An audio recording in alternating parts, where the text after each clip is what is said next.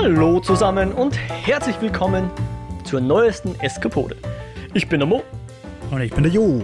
Und wir freuen uns, dass ihr bei uns reinhört. In unserem Podcast führen wir Gespräche über bewegte Bilder, Kultur und die allgemeinen Freuden des Eskapismus. Und ja, zuallererst eine Entschuldigung und Erklärung. Äh, wir haben etwas auf uns warten lassen. Das ist ganz allein meine Schuld, wenn man so will, äh, weil irgendwer musste da unbedingt krank werden, hat er sich eingebildet. Na, ist tatsächlich passiert. Ich bin jetzt seit einer bisschen mehr als einer Woche krank. Das Schlimmste habe ich hoffentlich hinter mir. Aber in der Zeit war es mir leider wirklich nicht möglich, einen Podcast aufzuzeichnen oder auch nur ähm, konzentriert Lovecraft Country zu schauen. Deswegen habe ich den Jo immer wieder um Verschiebung gebeten und jetzt sind wir erst heute dazu gekommen, dass wir aufnehmen könnten. Also sorry dafür. Ich bin, wie gesagt, noch immer nicht ganz gesund, deswegen kann ich ja nicht sagen, wie es jetzt weitergeht. Aber ich glaube, wir müssen jetzt leider etwas zurückstecken mit unseren hochgesteckten Plänen. Also ich versuche, dass wir unsere Lovecraft Country Folgen rausbringen, aber ich kann noch nicht versprechen, ob und wann es eine nicht Lovecraft Country Folge dazu geben ist. Aber kleiner Teaser, ich glaube, Jo, wir haben schon ein Thema gefunden, oder? Haben wir das? Also, ja, also ich fand deinen Vorschlag ganz gut. Sagen wir es mal so. Mal okay. schauen. Mal schauen. Wir wollen jetzt mal noch nichts rausgeben, aber Vielleicht. Ich fand das ganz interessant, was du vorgeschlagen hast. Ja, ich habe die Blu-ray, also wenn du dich traust, können wir mal Maske aufsetzen und gucken oder so. Ja, cool, ja. Also genau, es, wär, es wäre dann ein Film, falls wir das machen. Ein alter Film. Warum, warum sage ich Film. gucken? Ja, pff, was weiß ich. schauen, schauen, okay, schauen. Ja, Den wir Film schauen. Wir schauen, Alter, wir schauen. Passt. Okay, ähm, schön, dass du wieder ein bisschen gesünder bist. Ja. Entschuldigung. Ja, ja. Ja.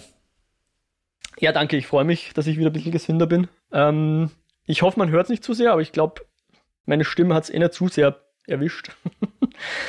äh, eher andere Stellen meines Körpers. Ähm, Details erspare ich euch. Wir wollen heute jedenfalls über Lovecraft Country sprechen, wie gesagt. Die dritte Episode steht an, die Holy Ghost heißt. Und natürlich an dieser Stelle, wer Lovecraft Country nicht schaut, wir werden spoilen, ja. Also jetzt, wir werden nicht groß über die vergangenen Handlungen reden oder so, aber jedenfalls äh, über die der dritten Episode und es kann passieren, dass wir auch über die vergangenen Episoden reden. Also äh, ihr seid gewarnt, es wird Spoiler geben, so oder so. Und mit dieser Warnung würde ich sagen, steigen wir dann auch gleich ein, oder? Okay. Ja. Also die Folge ich muss sagen, sie hat mich etwas, äh, ich will nicht sagen vor den Kopf gestoßen, aber schon ein bisschen überrascht. Letztes Mal großes hm, Setpiece, wenn man so will, das Haus fällt in sich zusammen, wo sie gerade noch waren. Äh, sie schaffen es alle mehr oder weniger heil raus, also sprich Uncle George schwer verletzt und er liegt dann auch seiner Verletzung, aber die Lady und der Atticus kommen raus und äh, der ganze Sons of Adam Kult scheint zumindest vorerst gebannt zu sein im Sinne von ist zu Stein erstarrt oder zu Asche zerfallen, irgendwie sowas. Und jetzt sind wir wieder in Chicago und da haben wir gleich am Anfang der Episode so eine kleine Einblendung, wo es um ein Geisterhaus geht, das wohl von Geistern besessen war und wo nach zehn Tagen irgendwie drei Leute rein sind, die nicht mehr rausgekommen sind. Was natürlich schon ein bisschen ein, wie nennst du das immer? Prolepse. Prolepse. Genau, ja. auf diese Folge ist. Ähm, aber was mich eigentlich vor den Kopf gestoßen ist, eben, dass wir jetzt einfach wieder in Chicago sind und die, die vergangenen mhm. Ereignisse jetzt erstmal hinter uns lassen. Ähm, ich habe ja in der ersten Folge schon kritisiert, dass dieser Zeitsprung von der Hütte zu diesem Männer, ja. zu diesem Herrenhaus ja. war. Und das hat mich halt auch wieder gestört. Also du hast nicht gesehen, wie es ist einfach okay, du weißt nicht, wie viel Zeit vergangen ist. Wir wissen jetzt, das ist 1955, das ist eingeblendet worden. Das heißt, wir haben endlich mal eine zeitliche Verordnung, eine genaue. Aber ja, okay, offenbar sind wir beim Begräbnis und offenbar sind irgendwie dann drei Monate vergangen nach dem Begräbnis. Es springt einfach wild in der Zeit hm, hin und her. Hm. Ja, es hat mich halt insofern vor den Kopf geschossen, weil ich schon dachte, dieses Artham County, wo sie da hinfahren, das ist quasi das Lovecraft Country, in dem wir uns jetzt bewegen werden, ja, dass das unser Schauplatz sein wird und nicht Chicago. Aber ich glaube, Lovecraft Country ist ein Gleichnis für die USA wahrscheinlich. Ja, ja wahrscheinlich. Guter Punkt, ja. Ähm, ich finde es auch noch lustig, weil ich ja letzte Folge gesagt habe, ich hätte es eigentlich ganz gern, wenn es so ein bisschen Creep of a Week mäßig wäre. ja. Und gen genau das. Und ich habe gesagt, das wird wahrscheinlich nicht so sein. Und die Folge war eigentlich genau das. Das stimmt, ja. Ähm, Und was ich dich gleich vorweg fragen wollte, weil da habe ich ein paar Mal an dich denken müssen, ja. in der Folge sind doch einige Jumpscares. Ja, aber die waren, also entweder das wurde jetzt durch die Qualität des Streamings beeinflusst oder von meinem Fernseher, ich glaube nicht, aber es könnte sein, dass es technische Gründe hat, aber mir kommt vor, die waren nicht so dick aufgetragen. Ja? Also die waren nicht okay. so laut, dass sie wirklich diesen, ähm, wie sagt man, diesen Schrecken bei mir ausgelöst haben. Oder ich war vielleicht auch noch so passiv von meiner Krankheit, dass, dass mir egal war. Ich habe sie bemerkt, ich dachte, aha, da war jetzt ein Tusch, so ein Audio-Tusch. Weil das ist ja immer mein Problem. Ich, ich weiß nicht, ob wir im, im Folge von, ähm, im Zuge von Eskapoden schon drüber geredet haben, aber um es kurz zu machen, ich mag keine Jumpscares. Äh, für mich ist das so ein bisschen, da gab es mal einen Comedian, der hat das auf den Punkt gebracht, wie wenn ein Comedian in die, in die, ins Publikum geht und die Leute kitzelt und dann sagt, ha, du hast gelacht, ich bin komisch. Ja. Also sprich, ja. Nicht das, was du mir zeigst, erschreckt mich, sondern einfach ein plötzliches lautes Geräusch, was das ja. untermalt, was du mir zeigst. Das finde ich billig, ja. ja. Das kann jeder in Wirklichkeit. Das heißt nicht, dass jeder Film, der Jumpscares verwendet, schlecht ist, aber ich mag es einfach nicht. Und es gibt, ja. es gibt, es wird besser verwendet und schlechter verwendet. Äh, in, in, ich finde in ähm, Hereditary gibt es einen Jumpscare, der komplett ohne Audio auskommt und super creepy ist und langsam schleichend ist. Und der funktioniert so gut und der ist Wahnsinn. Und sowas kann ich dann auch schätzen, aber eben einfach nur, uh, jetzt ist laut! Du hast dich geschreckt. Oh, eine, eine belanglose Taube ist vorbeigeflogen, ja, genau. aber wir haben einen lauten genau, Ton und, und klingt gemacht. aber 150 Dezibel, als wäre ein Elefant in ein Schlagzeuggeschäft gelaufen oder so, ja. das naja, ist immer. Aber, also das, das finde ich hat Lovecraft Country nicht gemacht. Also Nein. da waren die, es waren zwar Jumpscares, aber die waren legitim, weil irgendwie Geister und ich finde Geister dürfen Jumpscare. Ja, und sie waren auch nicht so dick aufgetragen. Also äh, ist okay, ist okay. Ich kann drüber hinwegsehen. Wollen wir mal bei der Handlung ein bisschen einfach ja, chronologisch. Also ich glaube, die Handlung dieser Folge ist jetzt eh nicht zu kompliziert. Also im, im Grunde teilt sich in zwei Schauplätze auf, wenn man so will. Einerseits das Haus, da würde ich gerne gern im Anschluss drüber reden und dann noch eben in der, in der eigentlichen Neighborhood, ich glaube South Chicago ist das immer, äh, zumindest wird South Chicago öfters thematisiert als da, wo äh, schwarze Menschen rausgerissen werden und für medizinische Versuche verwendet werden also missbraucht werden. Und jedenfalls in dieser, in dieser, in dieser Nachbarschaft, die wir in der ersten Episode schon kennengelernt haben, da ist ja jetzt wieder der Tick in sein Leben zurückgekehrt sozusagen, wohnt jetzt irgendwie bei seiner Tante, beziehungsweise seinem, unter Anführungszeichen, Vater beim Montrose. Und ja, da ist nicht alles so friedvoll, wie das sein soll, weil natürlich der Montrose jetzt wieder äh, an der Flasche hängt und nicht so der beste Vater ist. Er kann einfach nicht aus seiner Haut raus. Ja, er, halt er, hat halt jetzt auch Sachen erfahren, die, die ihn wahrscheinlich ziemlich beschäftigen. Natürlich nicht so easy, klar. Da muss ich sagen, also da, da ist ja, glaube ich, so ein Sprung von einem Monat oder so. Ich bin mir nicht genau sicher, aber du merkst zwischen Begräbnis und der Szene, wo Atticus Frühstück macht, dürfte doch einige Zeit vergangen sein, weil Diana und Hippolyta jetzt nicht wirklich, also sie scheinen ihre Trauer schon halbwegs überwunden zu haben es ist eigentlich ein, ein würde ich sagen, halbwegs nettes Familienfrühstück. Mhm. Sie schauen halt auf den deren Platz, aber. Es wirkt doch schon nach Alltag, so als wüssten, macht genau. jeder seinen Part, so wie wir es jede Woche machen, ja.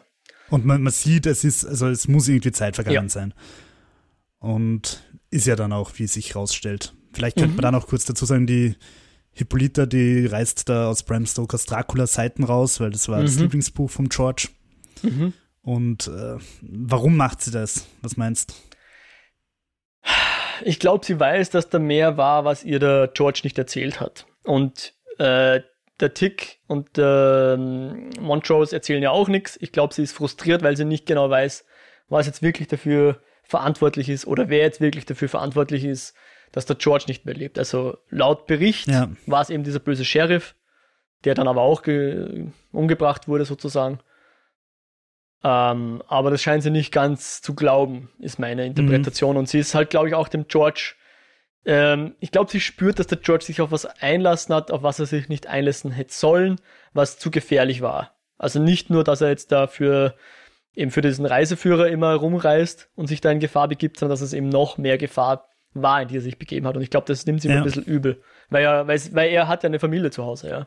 Eine Tochter und eine, eine Frau, die auf ihn warten. Ja. Wäre so meine Interpretation. Ja, ja, ich würde auch sagen, sie ist einfach emotional geworden, sie versteht die Situation nicht oder sie glaubt, dass da einfach mehr vorgeht, wo sie ja auch recht hat. Mhm. Ähm, und aus Wut oder wie auch immer zerreißt es dann in seiner Überschlagshandlung und sie kauft ja dann sofort das Buch wieder neu, weil sie es einfach. Ja, bereut. Mhm. Ja, weil es mhm. halt doch wahrscheinlich auch eine, eine, ein Andenken oder eine Erinnerung an George ist. Mhm. Besuchen wir Leti oder haben wir ich, dein. Ich glaube, was, was jetzt einerseits diese Neighborhood betrifft, als auch die, nennen wir es mal Sons of Adam Geschichte, bis auf die letzte Szene verabschieden wir uns jetzt davon und gehen mal mhm. zu Leti, weil die hat überraschenderweise Geld von ihrer Mutter geerbt. Zwinker, zwinker. Ich zwinker in die Kamera. Zwinker, zwinker. ähm, wir werden später erfahren, woher das wirklich kommt. Und kauft mit diesem Geld jetzt ein Haus. Ein Haus, was, glaube ich, verschrien ist als quasi spukend, oder? Habe ich das richtig verstanden? Ich bin mir irgendwie nicht ganz sicher, ob dieses, wie du es vorher schon gesagt hast, diese Prolapse, ob das eine Wiederholung von den Ereignissen war. Also ob das quasi ein Zeitungsartikel war, der nach der ganzen Leti-Sache passiert ist oder ob das vorher schon passiert ja. ist. Ich habe keine Ahnung.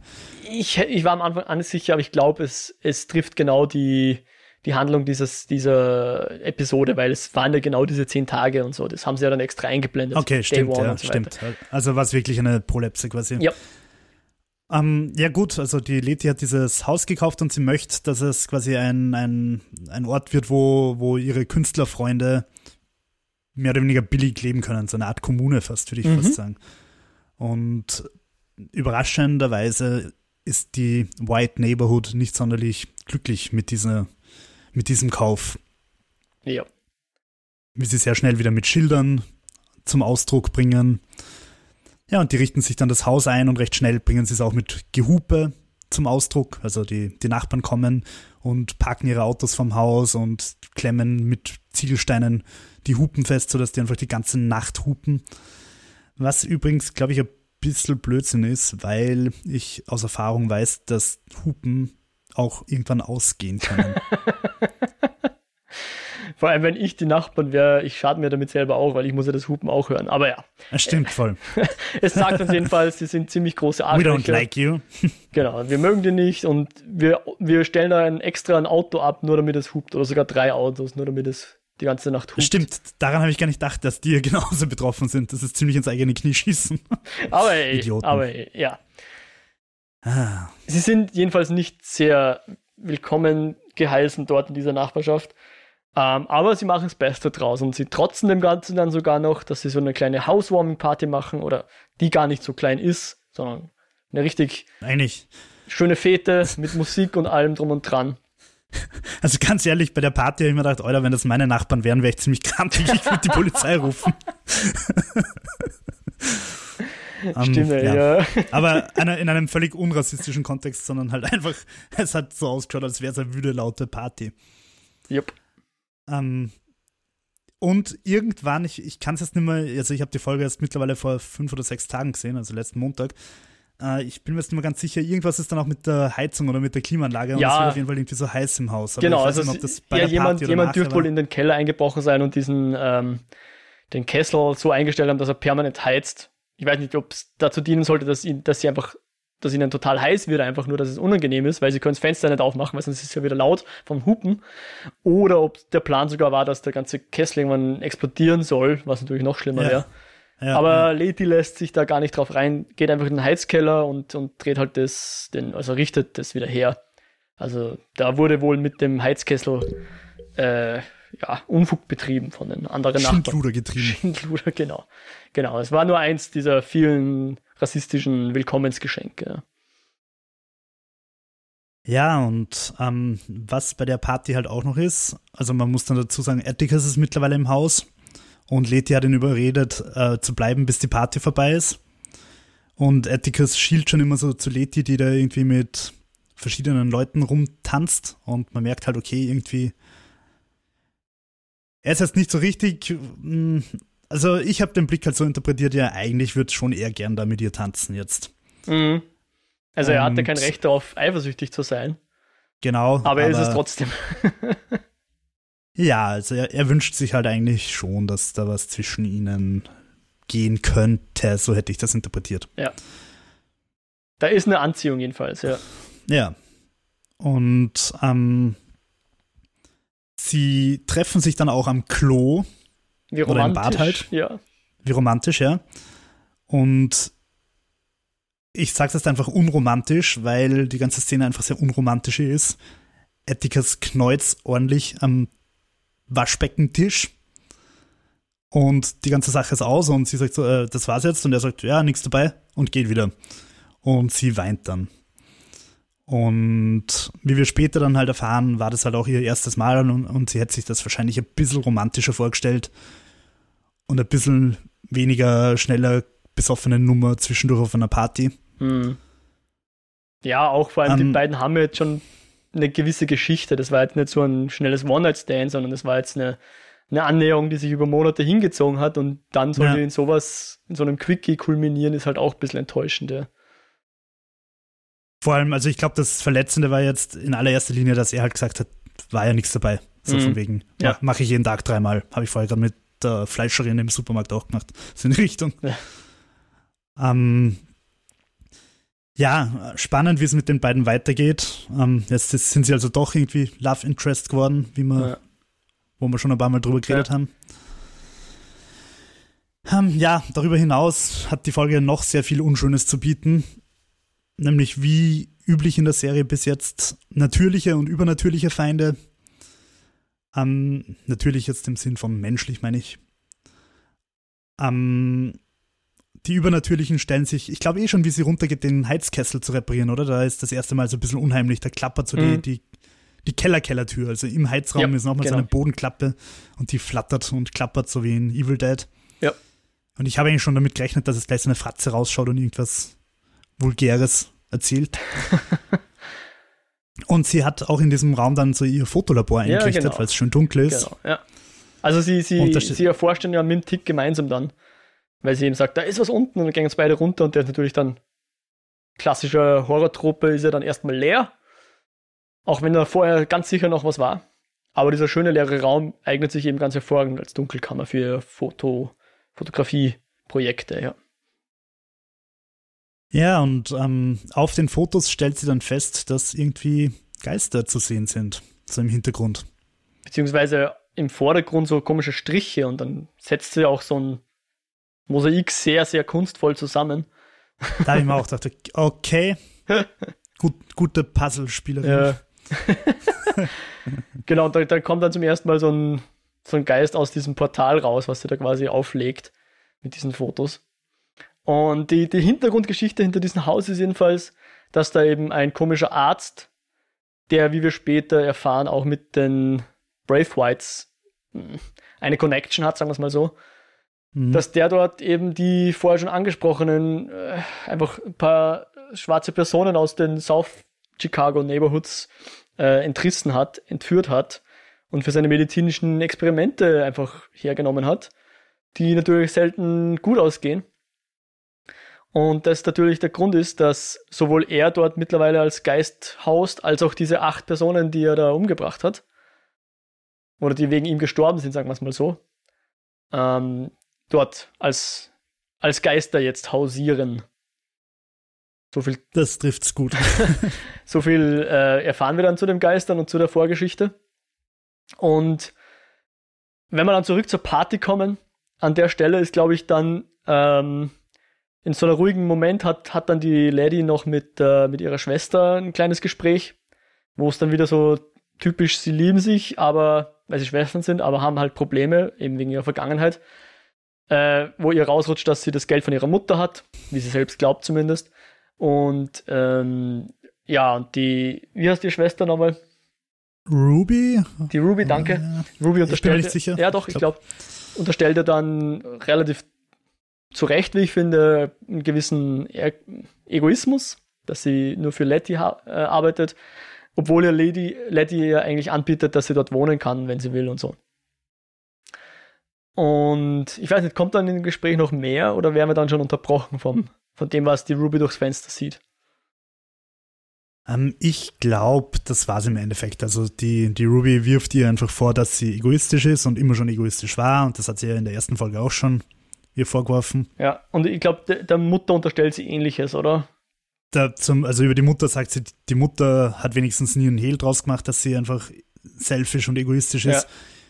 Während die Letty immer so tut, als würde sie sich um andere scheren, aber in Wirklichkeit schert sie sich ja nicht um die Black Community, sondern nur um ihre verrückten Künstlerfreunde. Mhm. Und ja, also sie haben dann einen kleinen Fallout, nenne ich es erstmal. Ja. Und der wird unterbrochen durch das grelle Licht eines brennenden Kreuzes ähm, im Garten. Ja, genau. Also, das ist ja, glaube ich, ein bekanntes Ku Klux Klan-Symbol, oder? Oder zumindest der Ku Klux Klan hat das Jawohl. auch des Öfteren gemacht, diese brennenden Kreuze in die, in die Gärten von Personen gestellt, denen sie weniger gut gewogen sind. Meistens natürlich schwarze Nachbarn. Und das bringt dann natürlich das Fass ein bisschen zum Überlaufen und die Leti, Leti nimmt sich dann kurzerhand einen Baseballschläger und beendet jetzt das Hubkonzert, schlägt die Seitenfenster ein und kickt die Ziegelsteine so vom Lenkrad runter, während sich Tick und ein, zwei andere mit Schrotflinten im Garten aufbauen, um quasi dafür zu sorgen, dass da niemand in die Quere kommt. Kurze Zwischenfrage, glaubst du, waren diese Ziegelsteine CGI? Wieso?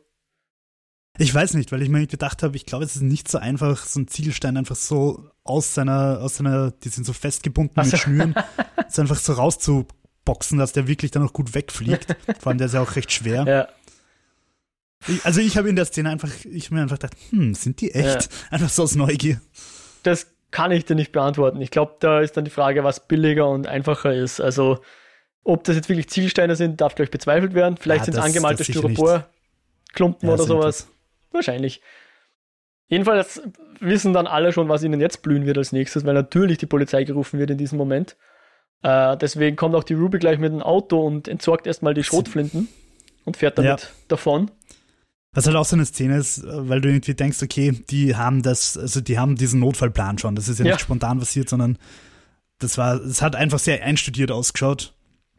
Es wusste was jeder, halt auch einfach wieder rück, genau, was halt einfach auch wieder einen traurigen Rückschluss gibt äh, auf, auf das Leben in der Community, dass die halt einfach mit sowas rechnen und, und da einfach sogar schon Notfallpläne dafür geschmiedet haben.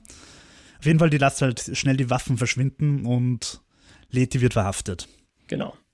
Also ich weiß nicht, ob nur Leti verhaftet wird, weil die anderen knien sich auch so auf den, auf den Rasen hin quasi bereit zur Festnahme. Sie werden keinen Widerstand leisten. Ja, keinen Grund den Cops geben, dass sie irgendwie handgreiflich schießen. werden oder schießen oder sonst was, ja. Sieht man ja derzeit leider sehr traurig in der Realität immer wieder. Ja, sicher, sicher kein Zufall, dass es an dieser Stelle so gezeigt wird, ja, genau. Eh, wobei man halt dazu sagen muss, dass diese Serie vermute ich mal gedreht worden ist, bevor diese ganzen Black Lives Matter Dinge jetzt losgegangen sind. Wahrscheinlich, ja. Mhm. Also äh, das will ich so nicht sagen, weil die Bewegung gibt es ja schon länger, das ist schon klar. Aber diese neue Brisanz hat es halt jetzt, glaube ich, gekriegt in einer Zeit, wo die Serie eigentlich schon abgedreht sein müsste. Ja, schwer zu sagen, aber ich würde auch vermuten, ja. Also sagen wir so, die Drehbücher sind sicher vor vier, fünf Jahren geschrieben worden. Oder von mir aus drei Jahren, aber sicher nicht jetzt im März. Und also da muss man ihnen sagen, schon ganz gut getroffen, die Thematik. Ja. Genau, und immer noch die, ich meine, wir, wir sind da wie viel? 75 Jahre vorher. Und es ist immer noch so relevant wie heute eigentlich leider. Ja, mhm. ja, ja. Ja, zart, zart. Echt nicht lustig eigentlich. No. Also sowieso nicht lustig, aber. Besonders bitter, ja. Und, und das finde ich eigentlich auch irgendwie das, das Spannende bei der Serie, dass sie diese wirklich bittere und traurige Thematik trotzdem irgendwie so ein bisschen mit, dieser, mit so einer Art Stranger Things Magie irgendwie rüberbringt. Also irgendwie hat es doch immer wieder so eine Leichtigkeit auch. Zum Beispiel die Partyszene oder so. Also es ist so quasi der Versuch, unter diesem brutalen Schatten, also unter diesem Rassismus einfach zu leben und trotzdem irgendwie das Beste draus zu ja. machen. Und ja, also es ist äh, echt arg und ich finde, dass sie das gut eingefangen haben. Mhm. Also ich möchte jetzt die Themen nicht klein machen, aber wenn ich es jetzt aus dramaturgischer Sicht beschreiben würde, würde ich sagen, so der, the spoonful of sugar makes the medicine go down. Das ist, mhm. das heißt immer so ein bisschen was Positives eingewebt, damit man quasi an der Serie dran bleibt. Damit das nicht nur irgendwie alles immer ziemlich katastrophal ist, auch wenn es vielleicht so, so, war damals. Aber damit quasi auch die Zuschauerinnen und Zuschauer dranbleiben, ja.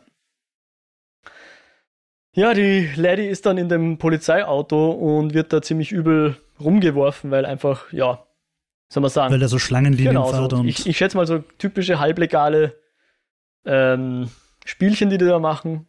Und dann können sie halt im Nachhinein immer noch sagen, ja, na, äh, uh, da Verkehr, Verkehr Problem, genau, ja. hat rumreißen müssen, ja. Und natürlich, sie kommt halt dann grün und blau geschlagen, aber ich glaube, sie wird irgendwie nicht wirklich verhaftet per se oder, oder einem. Na, es war, glaube ich, so eine Einschüchterung genau, einfach. Kommt dann halt eh wieder zu ihrem Haus. Und man muss dazu sagen, also wenn ich das richtig in Erinnerung habe, in dieser Szene im Auto erfährt sie, dass dieser verrückte Psychodoktor. Stimmt, genau. Dort genau. Also der Polizist dürfte irgendwas mit dem Haus äh, eine Verbindung haben und wir erfahren eben, wer dieser verrückte Psychodoktor ist, genau. Oder dass der da gehaust hat, ja. Ganz richtig. Und das, das sagt der, der Polizist so quasi um mir, hey, in dem Haus sind schon so viele von euch gestorben, hey, so in die Richtung, also um mir Angst zu machen oder um sie zu verhöhnen, irgendwie sowas. Mhm. Oder beides am besten sogar, ja. Ja. Richtig, guter Punkt. Äh, genau, und das bringt sie dann, glaube ich, auch dazu, dass sie quasi Research macht, weil äh, an der Stelle bin mir nicht mehr sicher, ob es eine Montage gibt oder so, aber gefühlt eine Montage. Sie ist halt dann irgendwie in Zeitungsartikeln und so weiter, sucht sie sich dann alles zusammen, versucht dann eben diese, also findet dann tatsächlich alle acht dieser, äh, Leichen. dieser Leichen oder die, die, die, Personen, die da gestorben sind und deren Hintergründe und deren Geschichte. Äh, und geht dann irgendwie mit ihren Findings zum Atticus oder holt ihn zu sich und sagt ihm, hey, in meinem Haus spukt's. und er sagt dann nicht so, äh, was? Du bist doch verrückt, sondern, äh, okay, erklär's mir. ja, das war eine coole Szene. Ja. Und das, finde ich, macht ihn auch irgendwie zum recht sympathischen Charakter, weil sonst in den Horrorfilmen halt so oft dieses, das gibt's ja alles gar nicht. Das finde ich eigentlich mal ganz erfrischend, dass es nicht so ja. ist. Also es macht auch Sinn, wenn man bedenkt, was sie vor e, drei Monaten Sie haben ja einfach schon da diese Shock-Off-Viecher erlebt und Zauberer, mhm. die das Paradies öffnen wollen und ja. crazy shit. Genau, da müssen wir kurz halten wir mal kurz inne. Das könnte sein, dass wir das noch öfter machen werden. Äh, wollen wir mal kurz abzählen, was wir jetzt schon haben. Wir haben Monster in Form von Shoggoths, wir haben äh, Zauberer in Form von diesen Brave Whites und wir haben jetzt Geister in Form dieser, dieser mhm. neuen Gestalten. Das sind so die übernatürlichen Elemente, von denen wir jetzt im Moment wissen, richtig? Also zum jetzigen Zeitpunkt gehe ich davon aus, dass wir noch mehrere kennen. Ich glaube es auch. Werden. Deswegen, ich glaube, da so ein bisschen ein, ein Running Counter zu führen, wäre vielleicht ganz nett. Mhm. Also die drei kennen wir bis jetzt. Ja. Mal ganz abgesehen davon von den wahren Bösen, den Sheriffs ja, genau, und, und genau. Nachbarn. Sagen wir so, diese drei Dinge gibt es in Lovecraft Country, die es in echt nicht gibt. Ha. Vermutlich. ähm, gut. Ja, dann also sie recherchiert mhm. und sie kommt zu dem Schluss, das Einzige, um dieses Haus zu in den Griff zu kriegen, ist ein guter alter Exorzismus. Und sie holen sich da so eine ältere Schamanin, mit der Atticus und sie dann dieses Ritual durchführen. Mhm. Im Keller. Mhm. Da ist ein bisschen eigenartig, dass sie dann doch sehr skeptisch sind der Schamanin gegenüber, oder? Ja, ich verstehe es, dass sie skeptisch sind, aber es widerspricht halt ein bisschen dem, was sie schon alles erlebt haben. Genau, das meinte ich ja. Also ich wäre jetzt, ich als Mo wäre jetzt auch skeptisch, aber ich habe auch nicht Lovecraft Country erlebt. Ja, nur andererseits gibt es halt wahrscheinlich trotzdem auch viele Scharlatane. Mhm. Und ist halt schwierig, aber wie wir dann in kurzer Zeit feststellen werden, hat dieses Ritual von dieser Dame durchaus seinen Zweck. Und sie schaffen es, diesen bösen Geist zu beschwören. Mhm. Der, und sie haben zum Schutz da so ein blutiges Kreuz aus, aus Ziegenblut auf ihrer Stirn, also nicht ein X eigentlich, kein Kreuz, oder? Ja, ein X oder ein Quer, also kein christliches Kreuz, kein, sondern so ein quergelegtes genau, also, Andreaskreuz, ja. sagt man, glaube ich. Ja. ja.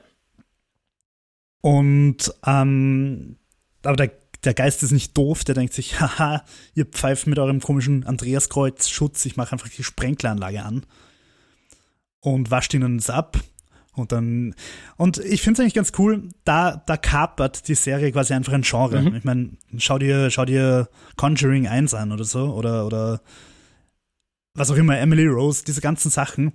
Da übernimmt der Film, äh, die Serie einfach wirklich diese ganzen Genre-Tropen und, und spult sie dann in kurzer Zeit einfach mal durch, was alles zu so einem guten Filmexorzismus dazugehört. ja. Und ja, das passt auch. Ich finde, ich finde, sie darf das. Ja, definitiv. Und also ich muss dazu sagen, ich bin kein großer Fan von den meisten klassischen Horrorfilmen. Conjuring ist so eine Ausnahme, der ist wirklich besonders gut und deswegen gefällt er sogar mir, möchte ich sagen. Ansonsten bin ich mehr so der Fan von diesen bisschen weirderen Horror-Stuff, eben so Hereditary ja. und äh, also überhaupt Ariasta, auch Midsommar mochte ich und It Follows und äh, Babadook mhm. und der Witch haben wir, glaube ich, eher schon drüber geredet.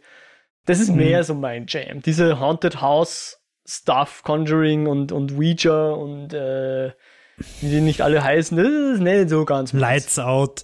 Ja, ich finde, das ist so ein bisschen so ein Genre, wo einfach so wirklich so im, im Sechs-Monats-Takt halt auch irgendein so Rotz ins Kino kommt. Ja. Ähm, wo es halt echt komplett wurscht ist, ist das jetzt, äh, sie, sie greifen halt irgendeinen Bullshit Teenie-Zeugs auf und machen halt irgendeinen Horrorfilm draus. Spieluhr oder, oder Ouija-Board oder ähm, irgendwie dieses Truth or Dare oder so. Und es ist im Endeffekt wirklich immer derselbe Film mit anderen Darstellern. Ähm, und aber, aber dadurch, dass das Lovecraft Country halt so mit dieser Rassismus-Thematik so daherkommt und so mit seinem eigenen Stil, finde ich es eigentlich ganz erfrischend, dass äh, der Film, äh, dass die Serie das aufgreift. Mhm. Und vor allem, es gibt ja dann diesen Twist, dass sie ja dann die die anderen Geister, also die, die verstorbenen Schwarzen, an denen rumexperimentiert worden ist, mhm. quasi dazu in den Kreis laden und gemeinsam damit dann den bösen Doktor besiegen. Mhm. Ja, genau. Das machen sie dann nämlich. Ähm, und das, das Coole ist ja in Wirklichkeit, der Geist, den sie besiegen, ist eben der eine böse Doktor und nicht die acht anderen armen Opfergeister. Und dadurch, dass sie den, den Doktor besiegen, kriegen die anderen acht wieder ihre eigene Gestalt. Werden quasi die, das, was ihnen aufgezwungen wurde von dem Doktor, wird ihnen wieder genommen und sie können wieder die Personen sein, die sie eigentlich sind. Ja? Sie können wieder. Sie werden quasi entstümmelt. Genau. Und, und äh, insofern sind sie dann auch keine Gefahr mehr, ja. Oder zumindest. Sondern erlöst. Ja, genau.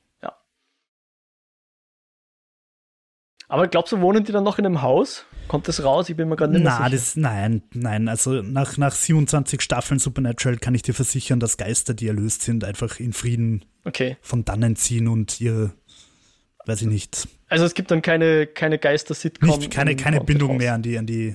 Okay. Wäre lustig eigentlich, aber ich glaube, die haben keine Bindung mehr an die Welt. Die sind dann befreit und können loslassen und. Okay. Okay, okay.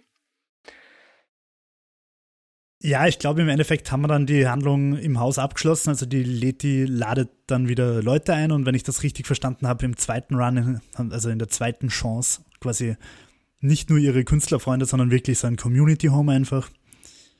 Mhm. Und ich weiß nicht mehr warum, aber Atticus fahrt zu einer Bank. Ich, ich weiß nicht mehr, ob, ob wir wissen, warum er dorthin fährt. Kann ich jetzt auch nicht mehr sagen.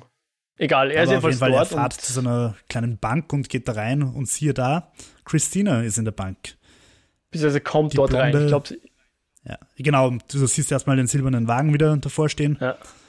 Und äh, er geht dann halt rein und er denkt sich, boah, du Funzen, ich knall dich jetzt ab, weil du bist, du bist deppert, dich mag ich schon mal gar nicht. Und er zieht seine Waffe.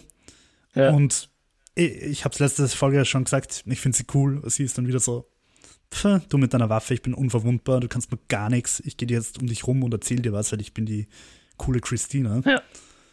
Und er ist äh, ziemlich äh, verwirrt oder verzweifelt, weil er sich halt nicht mehr bewegen kann, weil sie ihn halt irgendwie Magic gefrozen hat.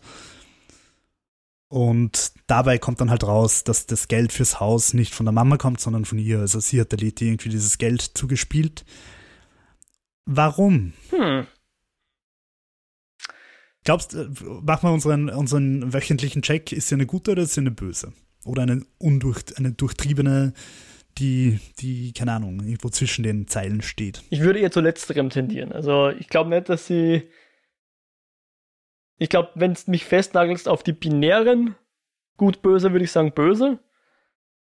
Aber ich glaube nicht so die klassische Bösewicht, die das Ende der Welt will und unseren Protagonisten immer ans Leder. Ich glaube, sie hat einfach ihre eigene Agenda und die widerspricht möglicherweise den unserer Protagonisten. Insofern. Aber auch. Ja. Ah, aber sie widerspricht auch ihrer, ihrem Dad. Das möchte ich schon hoffen, ja. ja. Also wenn du mich festnagelst oder wenn ich mich selber festnagle, ich würde sagen, sie ist eher gut, aber mit der Bereitschaft für, die, für ihre eigene Agenda über alle hinwegzugehen. Mhm. Okay, interessant. Also, ja, ich finde, für, für Atticus bis jetzt war sie eher hilfreich. Aber kann natürlich sein, dass es for selfish reasons ist. Ja, ich frage mich noch, was, was ihr, ihre Fixierung auf Atticus zu bedeuten hat, weil er war der Einzige, der sein Gedächtnis behalten durfte. Keine Ahnung warum. Ja. Und jetzt sagt sie ihm das mit dem, also dieses, dieser Expositionsdump kommt halt auf den Atticus, obwohl die, die Lady eigentlich die war, die das Haus gekauft hat und exorziert hat und so weiter. Auch wenn Atticus Aber du musst, hat. du musst bedenken, Jordan Peele ist noch immer Produzent. Vielleicht will sie einfach seinen sportlichen Körper. Ja. yep. Ähm, ja, was dann noch wichtig zu erwähnen ist, ist, äh, es hat auch diesen Lift im Haus gegeben, der auch ein bisschen gespukt hat und einmal schon fast die Leti umgebracht hat. Ja. Und ganz am Schluss, am Ende der Folge, fahrt der Lift dann, ich weiß gar nicht mehr, ob er rauf oder runter fährt, aber auf jeden Fall fährt er wohin in eine, eine Etage, die wir bis dahin noch nicht kennen oder macht eine frei.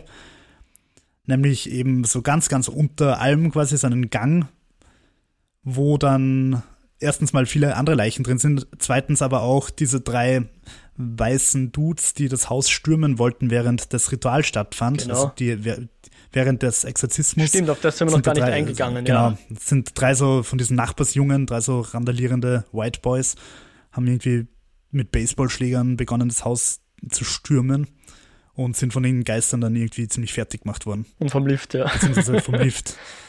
Und diese drei Leichen liegen dann auch da unten. Stellt sich die Frage, hat die Leti die da runterbracht oder haben die Geister die da runterbracht? Das sind dann halt auch, wie du vorher gesagt hast, in der Prolepse diese drei, die verschwunden sind. Genau, da haben sie uns ein bisschen dran gekriegt, weil wir sollten natürlich glauben, drei von unseren Protagonisten oder so, dass die vielleicht dort verschwunden sind, aber ist natürlich nicht der Fall, sondern drei White Dudes, die uns vollkommen egal sind, weil sie Rassisten sind. Ja, Genau. Und was aber an der Stelle noch spannend ist und was man noch ein bisschen philosophieren könnte, das ist halt so ein langer, langer Gang, der auch schön ausgebaut ist, so mit, mit Glühbirnen. Wo führt der hin? Führt der in eine Ritualkammer, wo noch irgendein alter Son of Adam eingefroren auf seine Wiedererweckung wartet? Oder wo führt der Gang mhm. hin? Also ich glaube, der Gang wird noch Bedeutung Aber haben. Aber den haben jetzt nicht unsere Protagonisten gebaut, oder? Glaubst du? Nein, nein, den haben nicht unsere Protagonisten gebaut, den hat wahrscheinlich der alte Nazi-Doktor gebaut. Mhm. Oder, also offensichtlich besteht ja irgendeine Verbindung zu den Sons of, of Adam. Oder zumindest der Breathwhite. Also genau, der, das haben wir auch noch nicht gesagt, der, der Doktor war ein Schüler eines der Gründer von diesem Sons of Adams, wenn ich das richtig im Kopf habe. Ja, und zwar hat der sich eines Verbrechens schuldig gemacht, glaube ich. Der hat nämlich, ja, genau. diese, der hat nämlich irgendwie Teile von diesem Manuskript oder was auch immer gefladert. Diesem Übersetzungskodex oder wie nennen sie das? Ah, ich habe es auch ja, vergessen. Aber mit dem aber kann man jedenfalls die, die Sprache Adams übersetzen. Oder man kann es versuchen. Ja, oder man kann, im, im Grunde heißt die Zaubersprüche, die man entschlüsselt hat, stehen da drin. Genau. Und also es, es besteht auf jeden Fall eine Verbindung zu, die, zu diesem Haus, zu diesem Herrenhaus dieser verrückten Sekte. Und ich könnte mir gut vorstellen, dass halt dieser Gang da irgendwie wieder in seine geheime Ritualkammer oder irgendwas führt oder zum Portal. Vielleicht kann man von dem Gang aus irgendwie in das Herrenhaus rüberkommen oder was weiß ich. Ich warte ja eigentlich die ganze Zeit drauf, dass irgendwie rauskommt, dass dieser Brave White, dass das in Wirklichkeit Adam höchstpersönlich ist, der halt unsterblich ist und die ganze Zeit darauf wartet, dass er da wieder zurück ins Paradies kommen kann oder so. Mhm. Ja, ja. Also ich glaube, dass am Ende der Kammer jedenfalls ein paar Zaubersprüche auf uns warten, die dann Zauberern, ich weiß nicht, wer Zauberer werden kann, ob jeder das werden kann oder ob nur die Christine, heißt Christine oder Christina? Ich vergesse es immer. Christina. Ob nur, ob nur die Christina zaubern kann von den Leuten, die wir jetzt kennen. Jedenfalls glaube ich, dass sich irgendjemand dort was Neues lernen wird. Und das so ein bisschen okay. der Grund ist, warum sie da, warum sie da Interesse dran hat. Ich wage jetzt meine These noch weiter auszubauen. Wenn ich falsch liege, dann werden wir es einfach ignorieren. Wenn ich recht habe, kann ich sagen, ich habe es exakt. Okay. okay. Ja.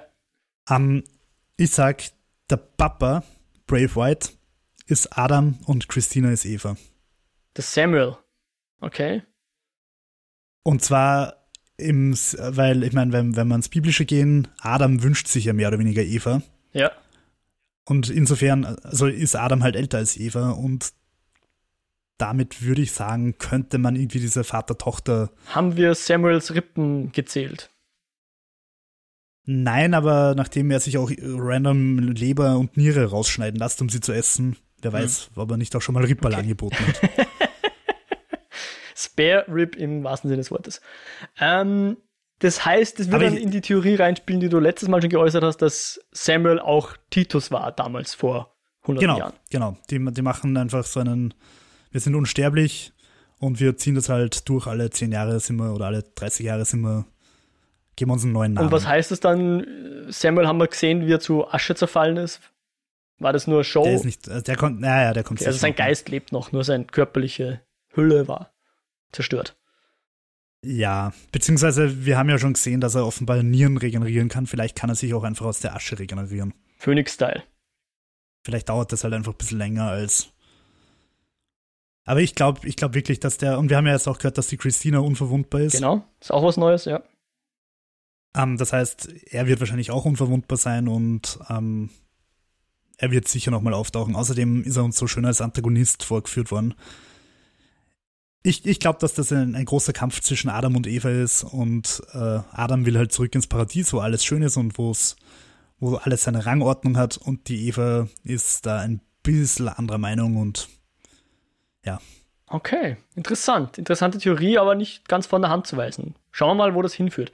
Glaubst du dann, dass wir dann nächstes Mal noch eine Episode rund um das Haus haben oder? Nein, ich glaube, dass wir, wie viel, das war jetzt Episode 4? Na, drei.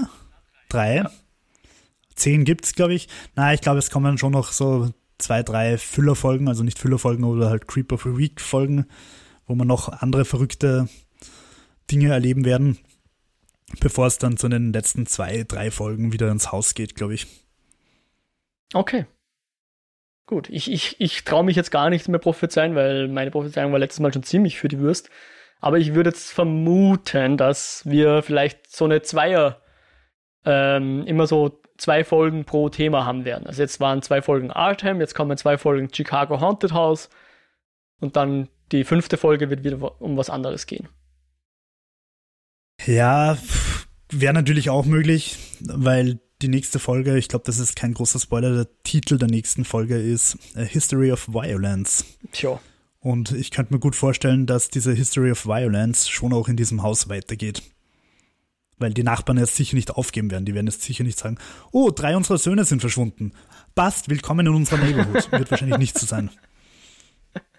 Hm, guter Punkt. Wir werden es herausfinden.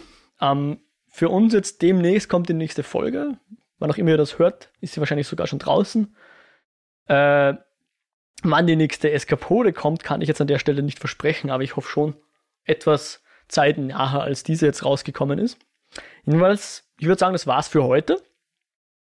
Wenn euch die Eskapode gefallen hat, dann hört gerne in Zukunft wieder rein und erzählt es weiter. Wir würden uns super freuen, wenn ihr persönliche Empfehlungen abgeben würdet, wenn ihr euren Freunden davon erzählen würdet. Es wäre super und uns wäre geholfen. Also im Sinne von, wir würden uns einfach freuen, wenn mehr Leute uns hören würden. Ist eh klar. Genau. Mhm. Wenn ihr Fragen oder Feedback zur Show habt, schickt uns gerne eine Mail eskapoden.kinofilme.com oder hinterlasst uns einen Kommentar auf der Website kinofilme.com slash eskapoden. Uns gibt es auch auf Twitter, dort unter eskapoden. Wir versuchen hin und wieder mal was zu retweeten und natürlich News zu uns zu tweeten, wenn es eine neue Folge gibt und so weiter. Wir würden uns dort über Abos freuen.